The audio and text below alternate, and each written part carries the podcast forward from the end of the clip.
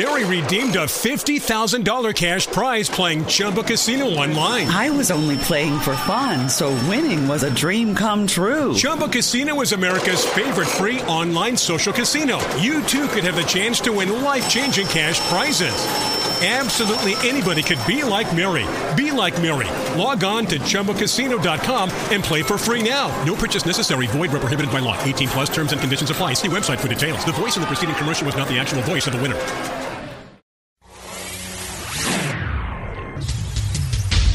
Este es un podcast de El Radar del Sol, periodismo regional.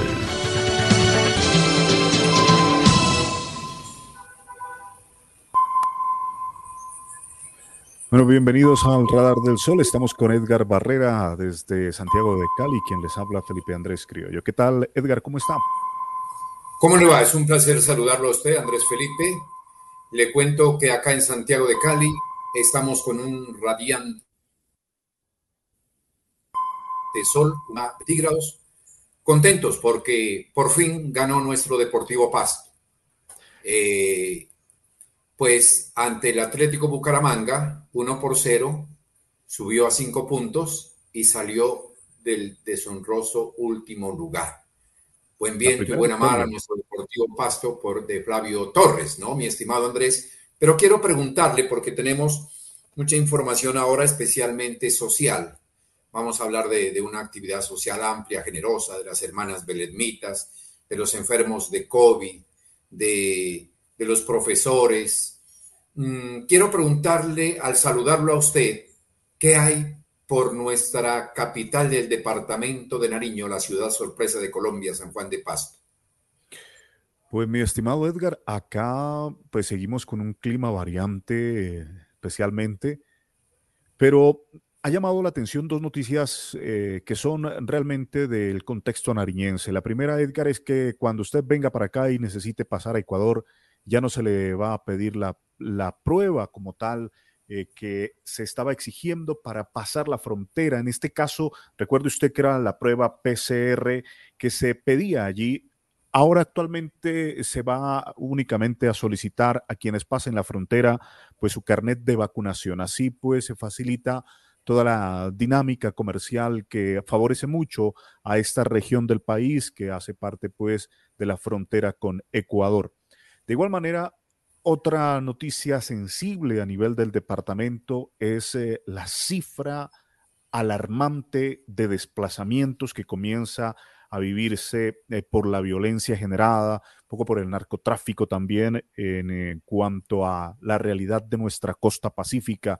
Recordemos que la costa pacífica nariñense, el departamento de Nariño, pues está catalogado como uno de los mayores productores del país en cuanto a la hoja de coca, por ejemplo ya en 40 y ¿cuánto llevamos ya? 42 días de lo que es este 2022, pues se presenta la suma de 678 desplazamientos, especialmente en los municipios costeros. Recordemos que pues no solamente es Tumaco, allá eh, está toda la costa, ¿no? Recordemos la está La Tola, Mosquera, Sala Honda, el mismo, bueno, Barbacoas que hace parte de esta zona, eh, que no es el limítrofe, limítrofe con el mar, pero que de todas maneras pues sufre estos flagelos y que mm, se espera también se presente toda la atención a, a, esta realidad social. Y una de las circunstancias, Edgar, de las familias es el incumplimiento del gobierno en cuanto a la promesa de la sustitución voluntaria de los cultivos ilícitos Usted recordará que se hizo algunos compromisos con las familias de darles eh, algún dinero, eh, recuerdo que era un millón ochocientos, para que vayan ellos poco a poco, gradualmente reemplazando pues eh, los cultivos ilícitos con los cultivos como tal del, de la canasta familiar o del pan coger como tal, o también de la producción a gran escala, pero que sean eh, pues cultivos que en la zona pueden representar eh, buenos beneficios económicos a las familias. Por el incumplimiento, mm, pues del gobierno les dieron algunos meses, luego ya no les siguieron dando más este, este digamos, este, este acuerdo del, millón y pucho de, pesos, pues las familias nuevamente pues vuelven a, a la coca porque es una forma de, las, de subsistir en medio de las circunstancias y en medio de la falta de infraestructura y de tantos problemas de índole eh, social, económico y toda la, dinámica que se necesita pues eh, fortalecer en la costa pacífica. La costa se sufre bastante, eh, en muchas regiones no hay energía eléctrica aún, la conectividad pues es relativamente regular a mala. Y también toda la situación de salubridad, el agua potable es escasa, eh, y bueno, aunque en el municipio del Tambo aún no tenemos agua potable, pero bueno, eh, yo pienso que son situaciones más complejas, ¿no? Por estar más a la periferia de nuestro departamento de Nariño, Edgar. Sí, mm, a propósito de ese tema, ya para eh, concluirlo y luego entrar en contexto, pues fue el gobernador de ese entonces, Antonio Navarro Wall, quien logró algunos efectos positivos con el gobierno nacional, por ejemplo, en el norte de Nariño, en Leiva, la sustitución. Pero es un tema muy difícil, muy delicado. La verdad es que seguimos en guerra en Colombia y el narcotráfico es uno de los cánceres que está haciendo estragos, no solamente eh, en nuestro departamento, pues que está crónico, sino en toda Colombia. Pero pasemos a algo agradable. ahí está el debate también de la legalización, ¿no? que fue que debe tomarse en cuenta los, eh, los candidatos a la, a la, presidencia de la República lo han hablado, han expuesto sus opiniones, sus puntos de vista y su posición al respecto.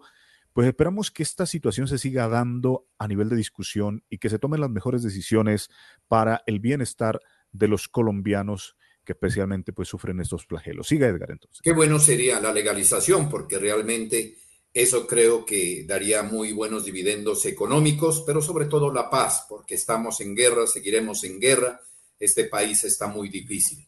Le cuento, eh, Andrés Felipe, que ahora viajar eh, Cali, Pasto, es más confortable y más económico.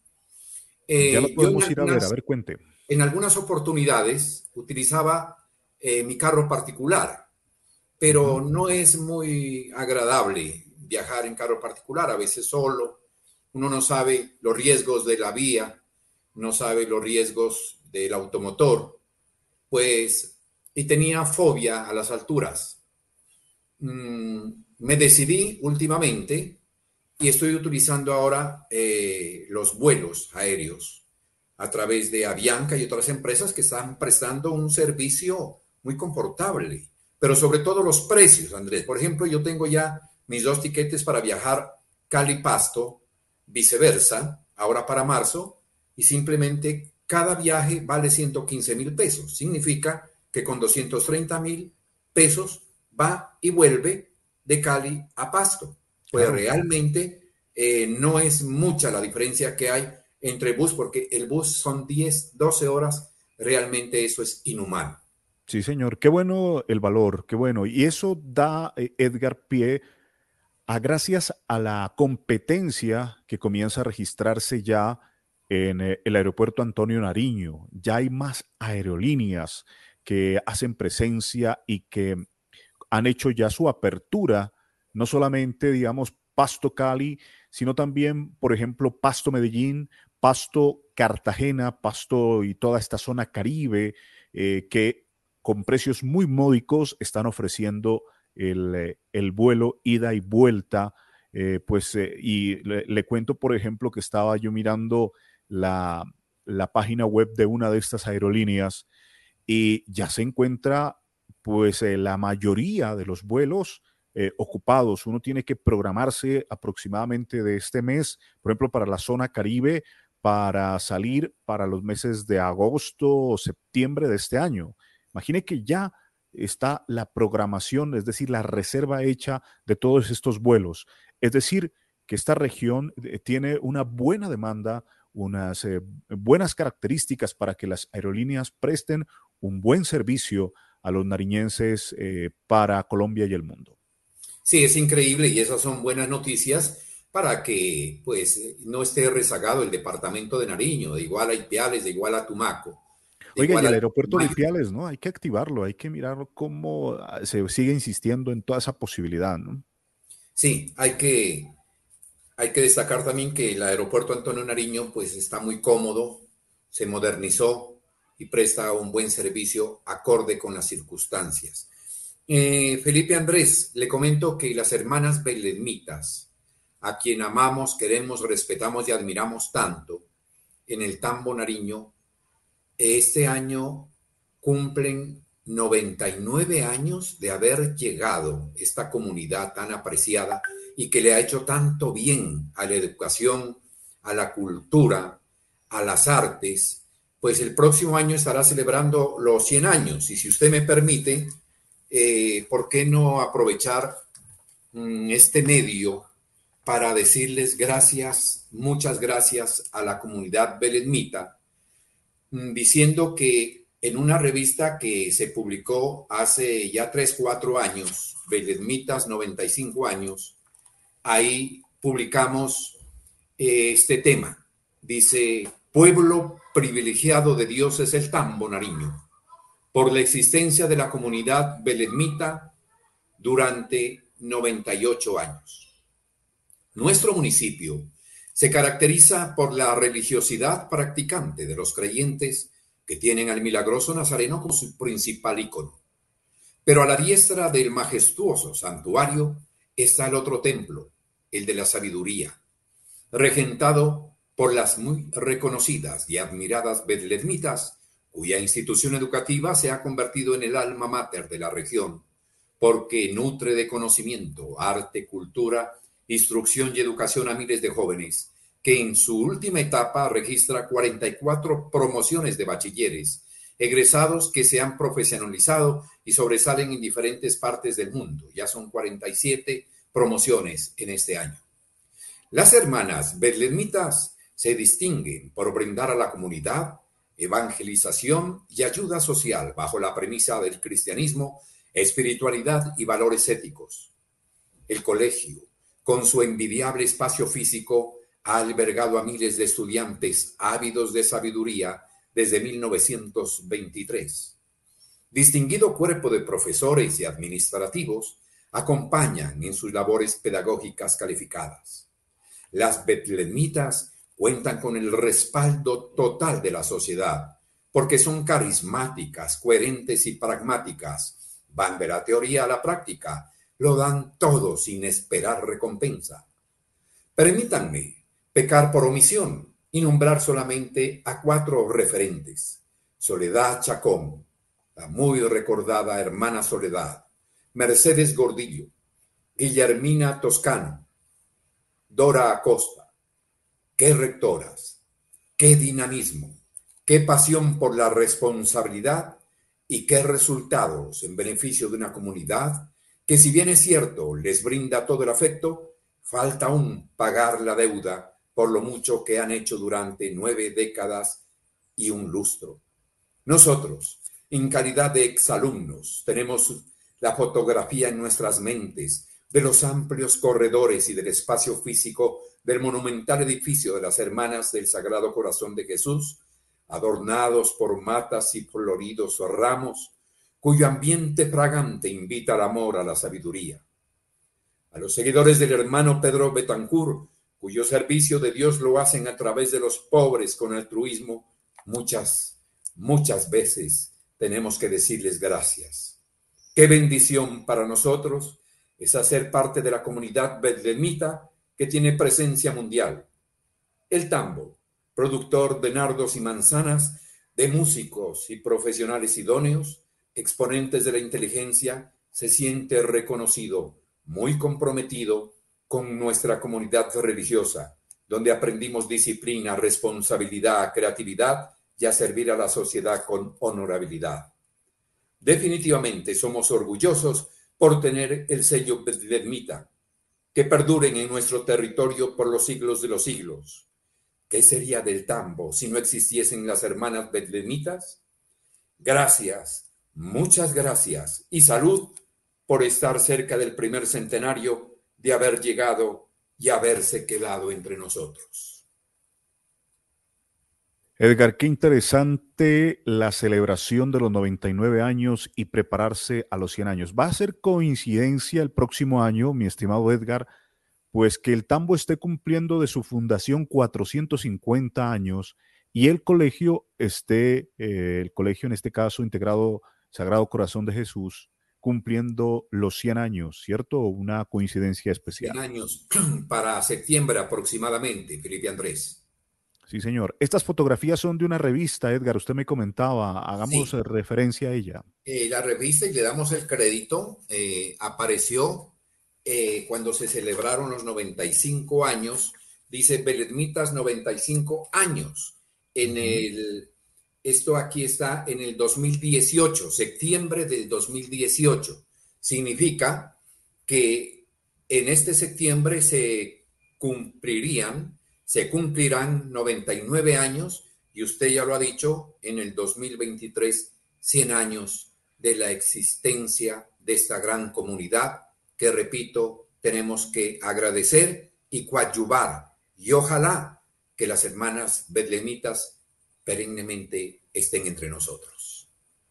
Así es, Edgar, así es. Voy a permitirme, Edgar, eh, hacer una proyección por acá de unas publicaciones que hacíamos en Notitambo. Mire, cuando estaban en los 85 años, en la celebración, la rectora era una hermana de San Lorenzo, una mujer también muy activa, eh, una religiosa muy querida también, la hermana Edith Amparo Torres Rodríguez, que llegó en su momento a la rectoría.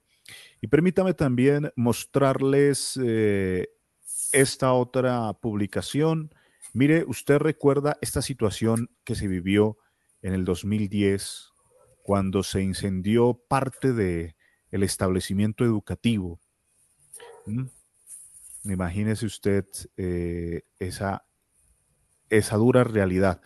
Y a propósito, eh, por ejemplo, acá hay otros egresados y mirábamos cómo el, Tambo también en su momento asistió a una gran teletón para que pues se aunara esfuerzos y salir de ese momento tan difícil cuando se quemó parte de la estructura del colegio. Igual recordar, por ejemplo, a la hermana eh, Genoveva Toscano, a la hermana Estela Osorio Giral, que está por acá, entre muchas otras que usted ya ha mencionado y que seguramente eh, no, no alcanzamos a mencionar en esta emisión, Edgar, pero que de grato recuerdo, de grato cariño. Pero falta una, eh, eh, Andrés, no podemos pasar por alto en esta oportunidad, que es la hermana Pilar Torres Moncayo. Ella manejó el dispensario humanitario para los viejitos. Ella les dio cabida. ¿Sí?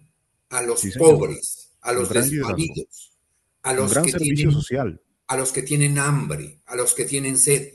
Eso, eso es cristianismo. Andrés Felipe. Y su felicidad cuando se estaba pues eh, aperturando también el Centro Vida, usted recordará que estuvo allí. Estuvo en la inauguración del Centro Vida, que otro día tendremos un amplio espacio para hablar sobre este ancianato denominado Juan Pablo II. Sí, señor. Sí, señor. Entonces, a toda la comunidad educativa Beblemita, Sagrado Corazón de Jesús de El Tambo Nariño, del cual nosotros somos egresados, llevamos en nuestro corazón pues un abrazo de felicitación por su efemérides, por su cumpleaños. Edgar, eh, tenemos otros temas también de tipo social que son interesantes de compartir. Cuéntenos usted. Sí, tenemos en esta oportunidad de informar que el señor Carlos Mena Díaz, nuestro amigo Carlos Mena Díaz, se encuentra recluido en cuidados intensivos con problemas pulmonares en el Hospital San Pedro de Pasto. Oraciones al milagroso Nazareno por la recuperación en su salud. Por el Día del Periodista, nosotros agradecemos los mensajes de felicitación enviados extensivo también a los colegas del Tambo Nariño, que son muy importantes y bien calificados.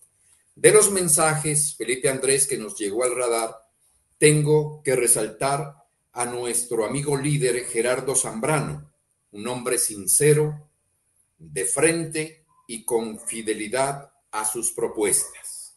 Lo mismo, queremos saludar a la doctora médica ella, Daniela del Valle Córdoba, pues una gran profesional de la medicina que es apreciada en el tambo, eh, apreciada por los docentes, los profesores, y que próximamente se vinculará con una gran empresa de la salud en la capital nariñense. Muy importante también eh, reconocer a los profesores que cumplieron con su desempeño profesional como docentes del Colegio de las Hermanas Belemita. Son Mary Ortega de Hernández, Doris Díaz y Libardo Hernández. Estos excelentes profesores, eh, por parte de los alumnos, cientos de alumnos y padres de familia, les agradecen y que disfruten ahora de su jubilación. Excelentes profesores, excelentes maestros, muchas gracias por haber cumplido su misión en este importante colegio, pues ellos se jubilan y se retiran de su actividad profesional. Tenemos que decir que en Ipiales murió la señora esposa de nuestro buen amigo Luis Ortiz Jaramillo. Luis Ortiz es hermano de Chepe Ortiz y tío de Javier Omar Ortiz. Sentido pésame a nuestro gran amigo. Pues esto es lo que tenemos que destacar a nivel social, Felipe Andrés, para que nosotros pasemos a otros temas de mucha importancia también. Así es, Edgar. Me uno a la voz eh, que usted comenta sobre el saludo a todos los paisanos, a todas las personas que están en un momento difícil pero también eh, agradecemos a todas las personas que enviaron sus mensajes por el Día del Comunicador. Nosotros sabemos que tenemos una gran responsabilidad social en el momento de pensar, de crear y de ayudar a cada ser humano en el eterno combate por una vida más digna y menos injusta. A pues, propósito, a propósito profesor, esta semana me preguntaron que por qué ya no se le da tanta trascendencia al Día del Periodista. ¿Y por qué se acabó la tarjeta profesional que nos expidieron en su oportunidad el Ministerio de Educación, el Ministerio de Comunicación y que qué diferencia hay entre locutor, periodista y comunicador social? Bien, Edgar, recordemos que el tema de la tarjeta profesional desaparece por eh, el dinamismo que le dio la Constitución del 91 a la libre expresión y desde allí se abordó que una persona, eh, un ciudadano, tiene el derecho de expresarse libremente a través de los medios de comunicación sin tener, digamos, un requisito previo de una tarjeta profesional. Eso tiene hasta el momento gran polémica, Edgar, en el tema de las comunicaciones, sobre todo porque actualmente si uno observa el manejo de la comunicación, pues es necesario eh, manejar eh, todo el criterio y el conocimiento que se ejerce en cuanto a la comunicación social. Hay personas, por ejemplo, que nuestras publicaciones las critican sin siquiera reconocer ni el género ni el formato que se está emitiendo. Se cree que, por ejemplo, una Mm, una parodia, por ejemplo, es información o se piensa que una entrevista tiene que ver con datos de reportaje y no es así. Además, muchos reclaman el tema de imparcialidad, sobre todo cuando uno critica aspectos administrativos, sabiendo que la contraparte es la que no da precisamente la información. Nosotros estamos abiertos acá para recibir eh, desde las diferentes fuentes la posibilidad de confrontar la información. Y ese trabajo lo hacemos porque de todas maneras sabemos que tenemos una gran responsabilidad y que en algún momento, si somos requeridos por algún juez o alguna demanda como tal, tenemos los elementos suficientes para sostener todas las apreciaciones que nosotros como comunicadores sociales, periodistas, eh, emitimos en un momento dado, con asumiendo toda la responsabilidad que eso implica, porque sabemos y conocemos de nuestra profesión. Igualmente, pues, eh, recomendarles a la gente, eh, sobre todo a los líderes, ¿no? Quienes vayan a asumir el liderazgo de las comunidades, tener en cuenta que dar la voz, responder a las preguntas, es casi que una obligación cuando uno ejerce como funcionario público. Lo contrario es lo que deja realmente muchas dudas, sobre todo por la capacidad eh, de asumir tanto desde el concepto como desde el mismo ejercicio el liderazgo en una administración pública. Y a propósito de los términos, pues Edgar Locutor es la persona que está animando constantemente, por ejemplo, en el caso de la emisora, presentando las melodías, haciendo programas. Eh, también es la persona que hace la producción, ¿no? Producción sonora. Estamos hablando de producción de, cuñas radiales, hasta de programas radiales de contenido específico. Es una persona que está animando también eventos. El locutor es el maestro de la voz y eso eh, hay que eh, analizarlo, es decir, la voz es un instrumento, Edgar, como cuando usted coge una, una guitarra, el instrumento es la guitarra, pero si usted la sabe interpretar, sabe sacar melodías y canciones, pues ya comienza a tener una maestría. Pero hay personas que, como yo, por ejemplo, sabemos algunos acordes ¿no? de la guitarra, es decir, no somos maestros. Entonces la voz es un instrumento y la voz hay que saberla manejar también. Entonces los locutores son expertos, profesionales en el manejo de la voz y también de la edición de audio. A ellos un abrazo cordial. El tema de periodista, Edgar, el periodista es el que está más de la mano con las comunidades en la investigación periodística. Y también dentro de lo que es el periodismo hay muchos géneros, los géneros interpretativos, los géneros de opinión y, y los géneros de información. Y allí hay diferentes matices. Por ejemplo, en el género interpretativo está el reportaje interpretativo, la misma crónica, la entrevista. Dentro de la opinión, pues está la editorial, la columna. Evidenciamos también la crítica como tal, crítica que se la realiza eh, desde la indagación también y los otros géneros propios del periodismo como tal que son muy conocidos, ¿no? es decir, la noticia, lo que tiene que ver con el reportaje eh, propiamente dicho, también eh, dentro del abordaje temático se puede pensar hasta en el documental como tal periodístico. Entonces, hay muchas facetas que hay que compartir desde el, desde el trabajo periodístico y el comunicador social engloba todas esas dinámicas, Edgar. el comunicador social tiene que ser, eh, digamos, una persona que conoce la disciplina del periodismo pero además de eso, debe manejar la comunicación organizacional, es decir, una comunicación que responde a empresas y a comunidades en cuanto a las diferentes estrategias que se deben implementar para proyectos, para negocios, para entidades como tal. Y de igual manera, el tema de la comunicación en cuanto al desarrollo social.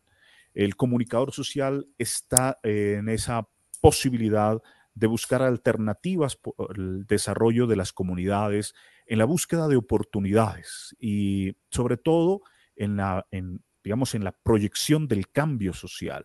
Y allí hay comunicadores que se han dedicado a través de fundaciones, a través de organizaciones, de ONGs, a darle vida a diferentes eh, escenarios en nuestra geografía colombiana. Edgar, digamos que esos serían como los aportes a, a, grandes rasgos de su pregunta. Sí, permítame, eh, agrego algo que la propia constitución y las normas dicen que especialmente los funcionarios públicos deben tener un vocero profesional en comunicaciones, por ejemplo, una alcaldía, una gobernación, un ministerio, debe tener su jefe de prensa para que se expidan los boletines de prensa que sean autorizados y que esos sean oficiales. Y agregándole también eh, en la parte de locución, que es hablar, locutar, hay el maestro de ceremonia y el lector de noticias. Sí, señor. Que desgraciadamente mi especialidad se ha ido acabando. Ya no hay lectores de noticias en las grandes cadenas como se escuchaban anteriormente, en años anteriores, por Caracol, por RCN. Es decir, que Hoy en día, sin la tarjeta profesional, ¿sí? que la expedía, repito, el Ministerio de Educación y la tarjeta, la licencia que le expedía el Ministerio de Comunicaciones quedó sin validez. Por lo tanto, cualquiera habla, cualquiera escribe y generalmente no lo hace tan bien, no lo hace muy profesionalmente, no lo hace con ética y responsabilidad. Y cuando usted dice que eh, estamos en el deber de criticar, yo diría que más que criticar, profesor Criollo, es analizar a los gobiernos, analizar a los funcionarios públicos a través de la investigación, porque nosotros debemos tener fundamentación, porque en un momento dado los señores gobernantes y políticos no solamente nos demandan, sino que nos mandan a matar. Así es, así es. No, yo me refería al, género, Edgar, la crítica como género periodístico. Eh, es uno de los tantos géneros en cuanto al periodismo. Bien, mm, Edgar, a propósito de lo que usted dice de los comunicadores en las entidades públicas, es necesario, es vital. Un comunicador social en una entidad pública es la persona que no solamente, porque eso es lo que se ha dedicado en, una gran mayoría de entidades, es decir, a manejar la imagen de la entidad o a manejar la imagen del líder, es decir, a poner noticias positivas de lo, bondadoso que es la realización de X o Y obra, sea de la magnitud que sea. Pero lo más importante de la comunicación en una entidad pública es que genere participación e inclusión de la comunidad en la toma de decisiones.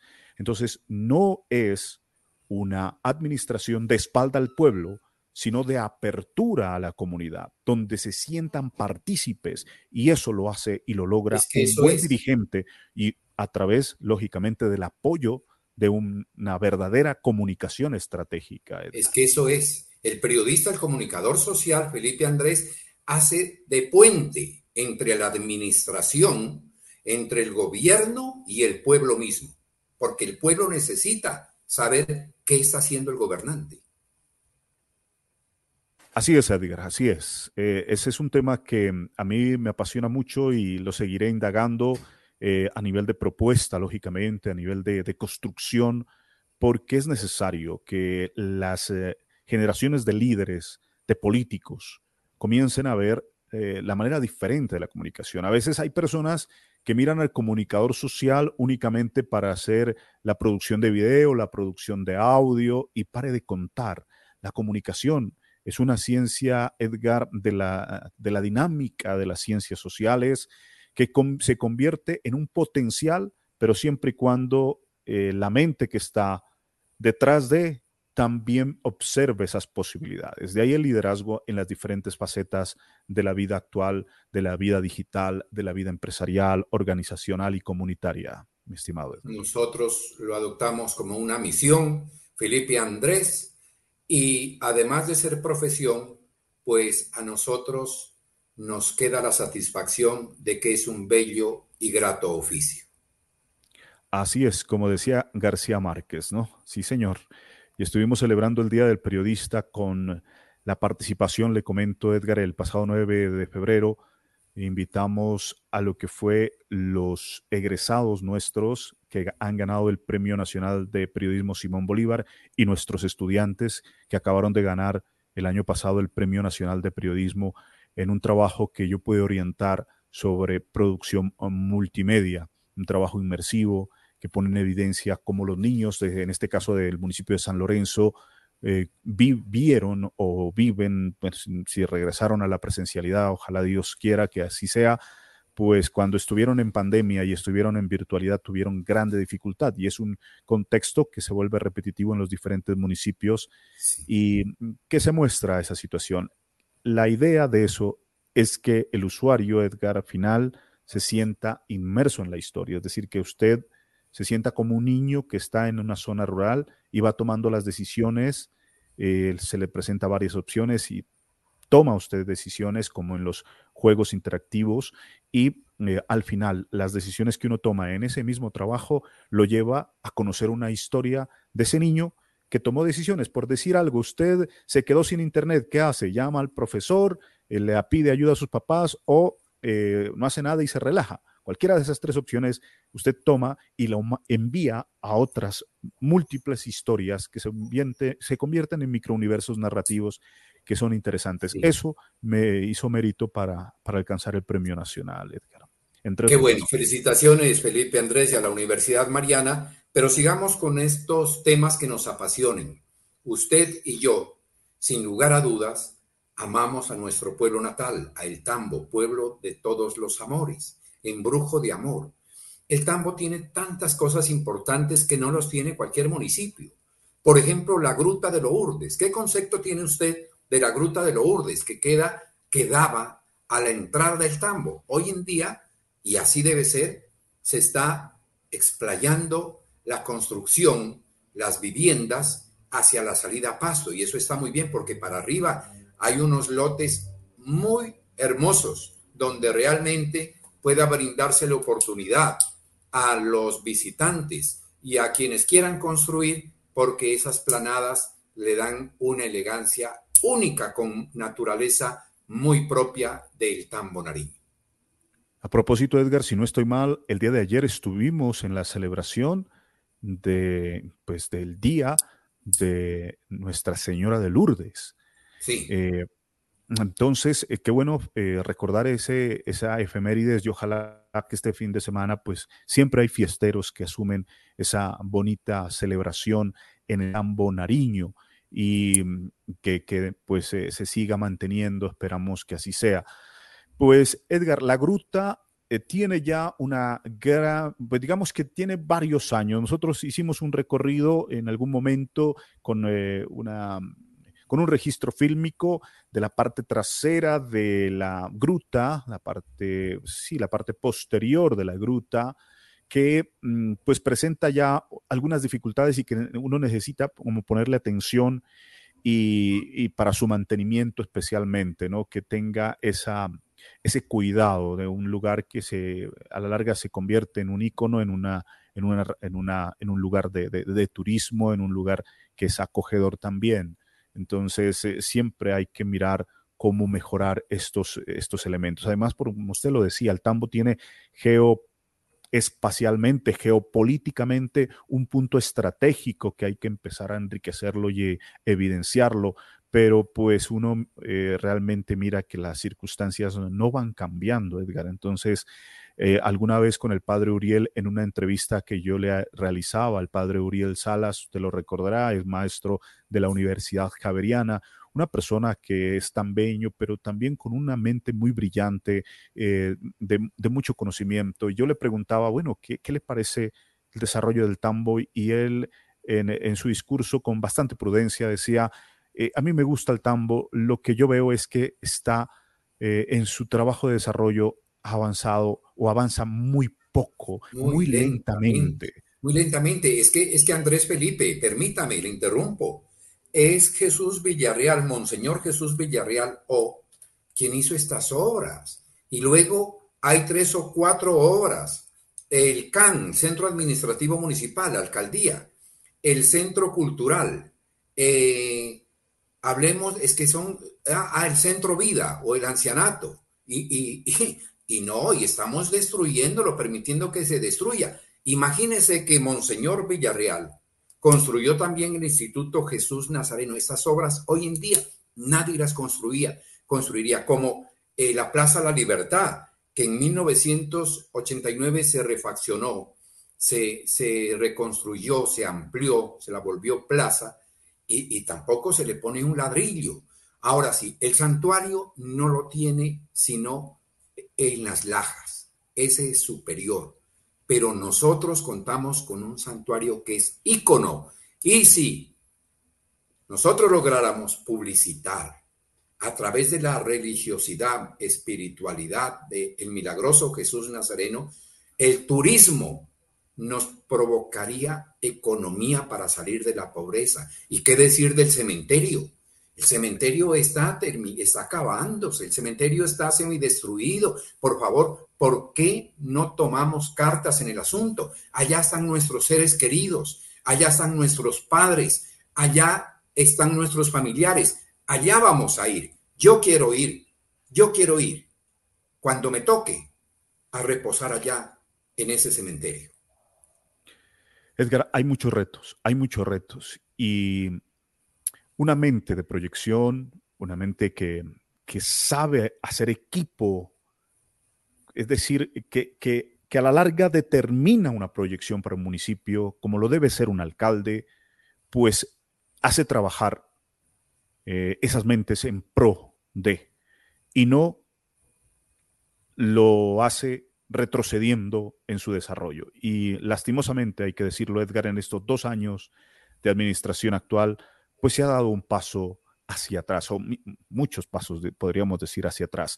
Em, eh, estaremos próximos en estos días, Edgar. Yo estoy haciendo ya toda la referencia para mostrar cómo ha manejado los recursos eh, eh, del municipio del Tambo en estos dos años a mitad de periodo el actual alcalde Sebastián Rojas. Usted recuerde que lo hicimos en el primer año y vamos a mirar en este segundo año qué ha cambiado. Y yo le adelanto de una vez, las cosas siguen igual. Es decir, él prometió ser no sectario, pero la verdad es que es un eh, sectarismo fuerte. gobierna con, presupuestalmente con sus amigos, los de siempre. Yo le decía a usted que alguna persona de estas eh, hasta me agredió verbalmente. Mm. Eh, y eh, lógico, pues son personas que tienen la contratación concentrada, focalizada, y a uno le duele eso, Edgar. A mí me duele, la verdad, me duele mucho, porque yo veo necesidad en el municipio, porque yo veo familias que quieren emprender, que quieren salir adelante, y que qué bueno sería que un alcalde les dijera, mire, yo quiero eh, contratar con ustedes. Están empezando, pero bueno, deme, véndame estos suministros para esto, o bueno, lo que sea necesario, y apoyar a diferentes casas, a diferentes familias en el tambo. Eso es un líder, Edgar, no la persona que concentra los dineros en pocos y en sus mejores amigos. Pero no le echemos, Felipe Andrés, la culpa solamente eh, a, a, estos gobernantes mediocres, sino al pueblo mismo que elige. Andrés se deja comprar, ya vienen elecciones, ya están por allí queriendo fabricar puentes donde no hay ríos, queriendo comprar con empanadas, con tamales, con plata, con zinc. No, no, no, y el pueblo que despierte. Ya por ahí andan gente inexperta, gente sin la preparación adecuada, gente que no conoce la historia de nuestro pueblo, porque nuestro pueblo se debe a esos líderes precisamente perennes como Jesús Villarreal o al padre Carlos Santander Villarreal, a las hermanas belemitas a quienes hoy les estamos nosotros diciendo gracias, muchas gracias y haciendo este sencillo homenaje. El pueblo también es culpable, quizá más culpable, porque se vende y se deja engañar, Felipe Andrés.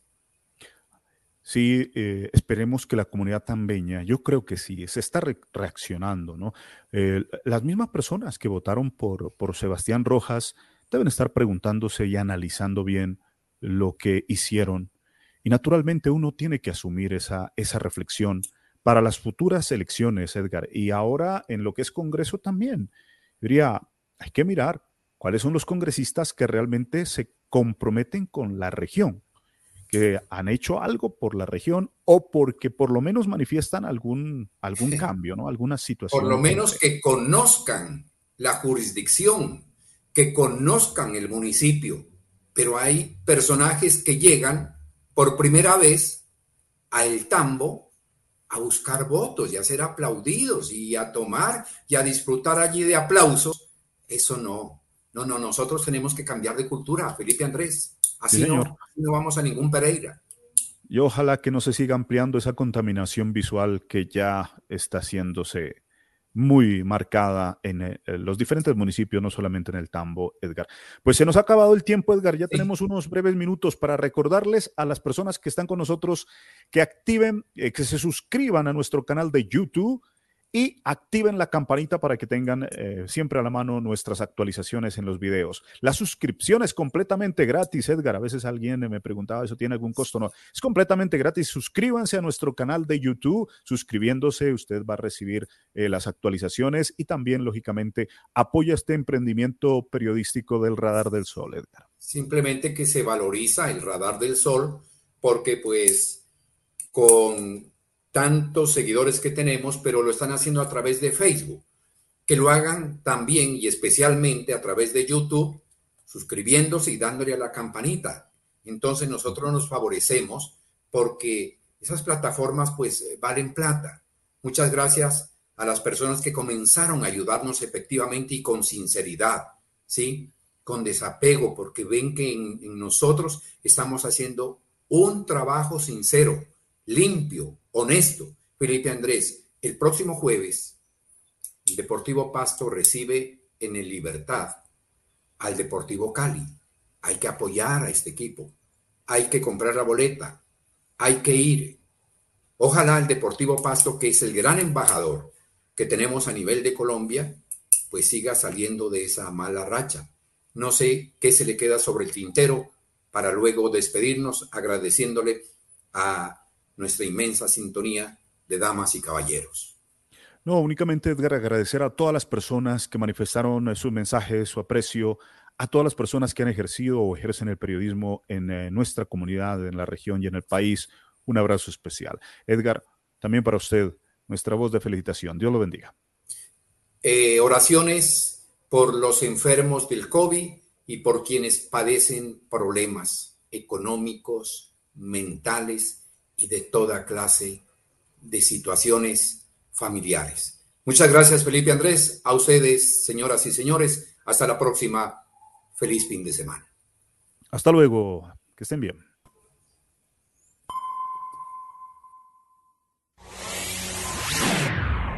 El Radar del Sol. Síganos en Facebook, en YouTube, en Spotify y en las diferentes plataformas de audio. Visite nuestra página web elradardelsol.com.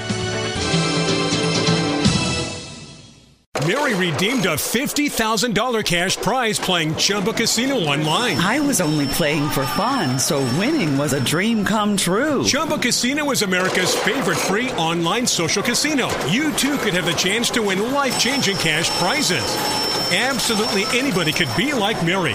Be like Mary. Log on to ChumboCasino.com and play for free now. No purchase necessary. Void where prohibited by law. 18 plus terms and conditions apply. See website for details. The voice in the preceding commercial was not the actual voice of the winner.